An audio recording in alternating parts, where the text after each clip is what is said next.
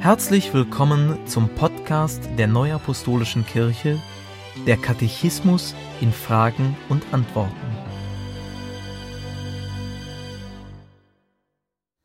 Heute beschäftigen wir uns mit den Fragen 595 bis 612 aus dem Kapitel 11 aus der Geschichte des Christentums. Warum kam es zu Bemühungen um eine Reform der Kirche? Im Mittelalter kam es innerhalb der Kirche mehr und mehr zu einer Verweltlichung. Glaube und Lehre verloren immer mehr an Wert. Dies ist auf eine mangelnde Ausrichtung am Evangelium zurückzuführen. Deshalb nahmen die Bemühungen um eine Kirchenreform zu.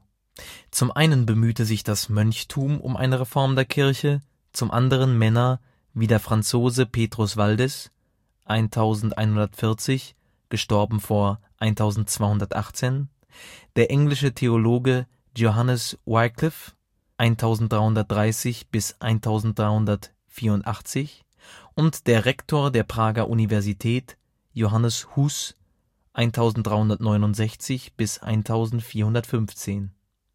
Sie alle waren konsequente Kritiker einer verweltlichten Kirche. Die von ihnen angestoßenen und begleiteten Bewegungen ergriffen weite Teile Europas und führten schließlich zur Reformation. Was ist die Reformation? Die Reformation aus dem lateinischen Reformatio Wiederherstellung, Erneuerung ist eine religiöse Erneuerungsbewegung in Europa, die auf dem Wunsch nach einer Rückbesinnung auf das Evangelium gründet. Sie ist eng mit dem deutschen Mönch Martin Luther 1483 bis 1546 verbunden.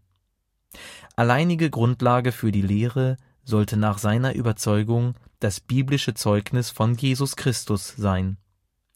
Luther übersetzte die Bibel aus der hebräischen und griechischen Sprache ins Deutsche und machte sie so dem Volk zugänglich. Eigenständig entstand 1534 in England die anglikanische Staatskirche. Wer sind die bedeutendsten Reformatoren? Neben Martin Luther aus Wittenberg sind dies der Reformator Ulrich Zwingli 1484 bis 1531, der in Zürich wirkte, und Johannes Calvin 1509 bis 1564, der in Genf eine eigenständige Reformbewegung einleitete wie reagierte die römisch-katholische Kirche auf die Reformation? Als Reaktion auf die Reformation leitete das Konzil von Trient ab 1545 eine Erneuerung der Kirche ein und bereitete den Boden für die Gegenreformation. Dies führte zum Wiedererstarken des Papsttums. Welche Folgen hatte die Auseinandersetzung zwischen Protestantismus und Katholizismus? Im Zuge der Auseinandersetzungen zwischen Protestanten und Katholiken kam es in Europa zum Dreißigjährigen Krieg 1618 bis 1648, dessen Ergebnis unter anderem die Festigung des Einflusses war, den der Staat auf die Kirche nahm. Der Herrscher bestimmte die Religionszugehörigkeit seiner Untertanen. Wie war die Lage des Christentums im Europa des 18. Jahrhunderts?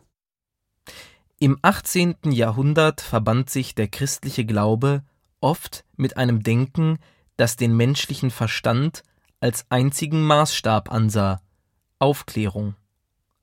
Als Reaktion darauf gewann der Pietismus, eine Bewegung innerhalb der reformatorischen Kirche, zunehmend an Gewicht. Pietisten betreiben ein intensives Bibelstudium und sind sozial und missionarisch engagiert. Wie war die Lage des Christentums im 19. Jahrhundert? Im 19. Jahrhundert wurde der Versuch unternommen, Menschen, für die der christliche Glaube aufgrund ihrer Armut und Unwissenheit fremd geworden war, wieder für das Evangelium zu gewinnen. Innere Mission. Darüber hinaus wurden Missionsgesellschaften gegründet. Sie sorgten für eine weitere Ausbreitung des Christentums in außereuropäischen Ländern, vor allem in Afrika. Welche wichtigen Entwicklungen gab es im Christentum des 19. Jahrhunderts? Von großer Bedeutung, vor allem innerhalb des Protestantismus in England und den USA, waren die sogenannten Erweckungsbewegungen. Gläubige Christen riefen dazu auf, von einem Gewohnheitschristentum zu einem lebendigen christlichen Glauben zurückzukehren.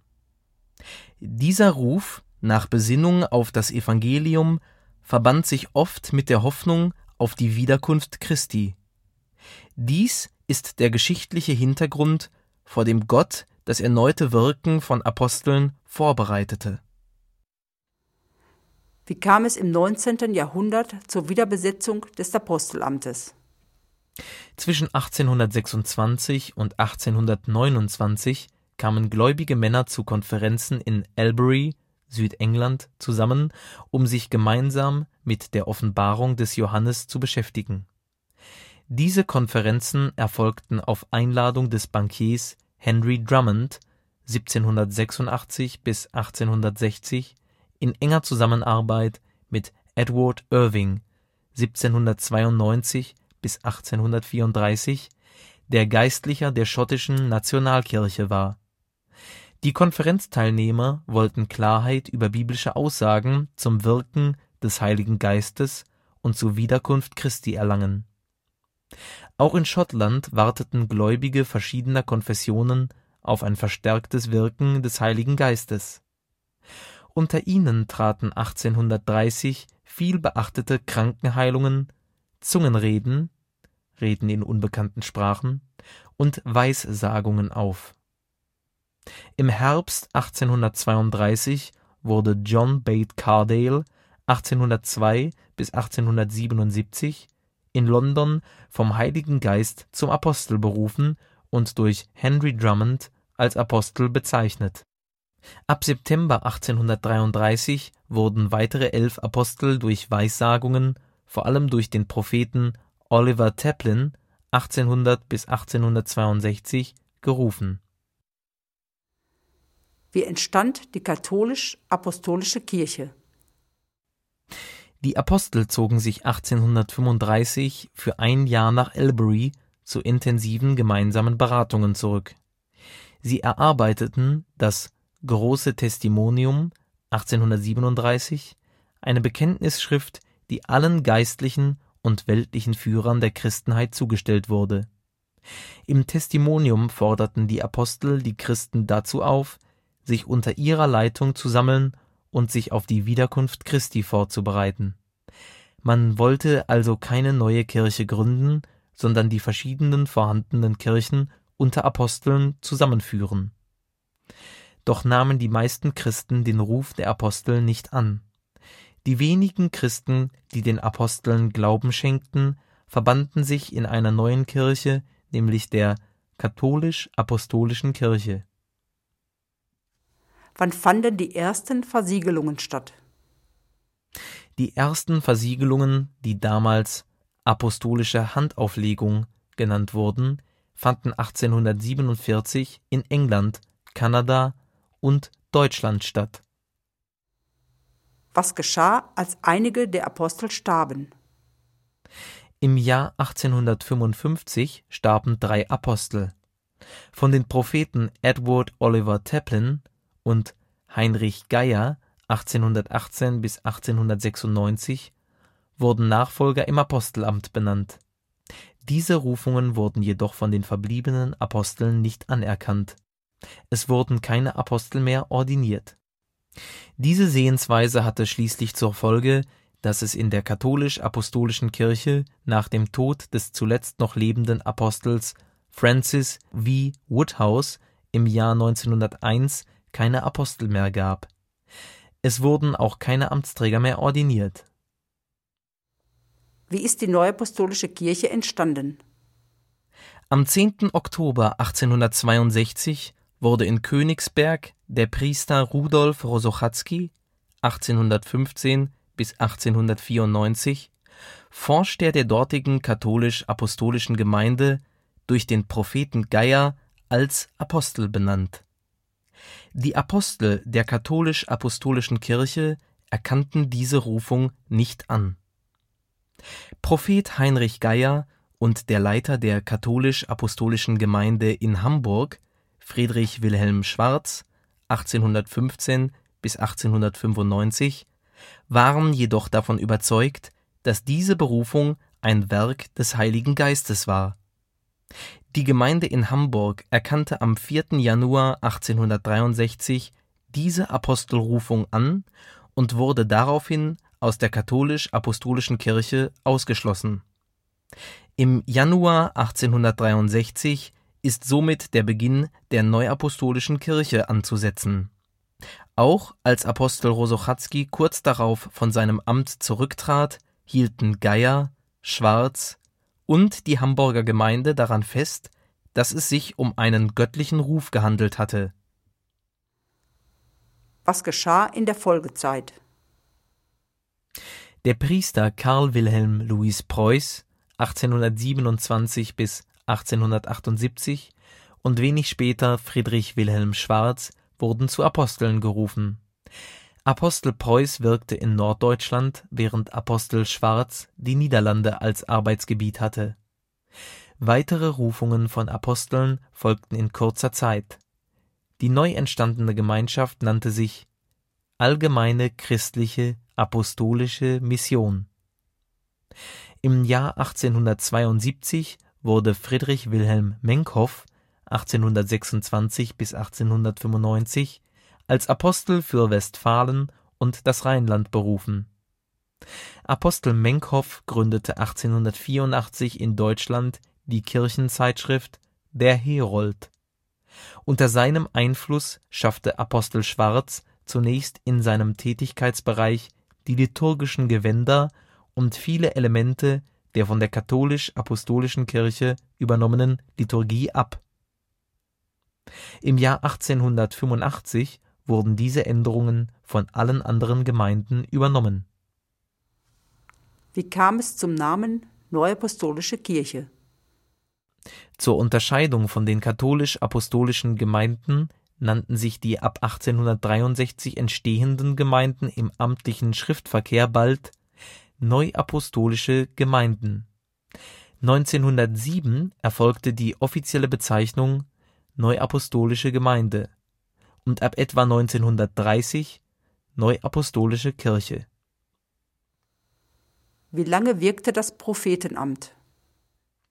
Gegen Ende des 19. Jahrhunderts trat das Apostelamt als zentrales Amt, das umfassende Vollmachten hat, in der Kirche immer mehr hervor.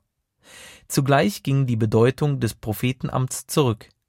Seit Ende der 1920er Jahre sind keine Propheten mehr in den Gemeinden tätig. Wer war der erste Stammapostel?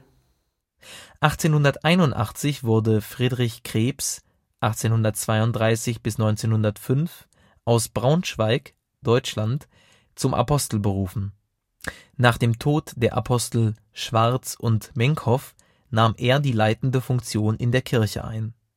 Die Einheit unter den Aposteln war ihm ein wichtiges Anliegen. Ab 1897 bildete sich das Stammapostelamt heraus. Friedrich Krebs war der erste Stammapostel im heutigen Sinn. Welche weiteren Träger des Stammapostelamts gibt es? Hermann Niehaus (1848 bis 1932), Stammapostel von 1905 bis 1930 Johann Gottfried Bischof (1871 bis 1960), Stammapostel von 1930 bis 1960 Walter Schmidt (1891 bis 1981, Stammapostel von 1960 bis 1975, Ernst Streckeisen 1905 bis 1978, Stammapostel von 1975 bis 1978, Hans Urwieler 1925 bis 1994, Stammapostel von 1978 bis 1988 Richard Fehr 1939 bis 2013, Stammapostel von 1988 bis 2005 Wilhelm Leber geboren 1947, Stammapostel von 2005 bis 2013 Jean-Luc Schneider geboren 1959, Stammapostel seit 2013 Danke fürs Zuhören und bis zum nächsten Mal. Dies ist ein Podcast-Angebot der Neuapostolischen Kirche. Weitere Informationen finden Sie im Internet unter www.nak.org.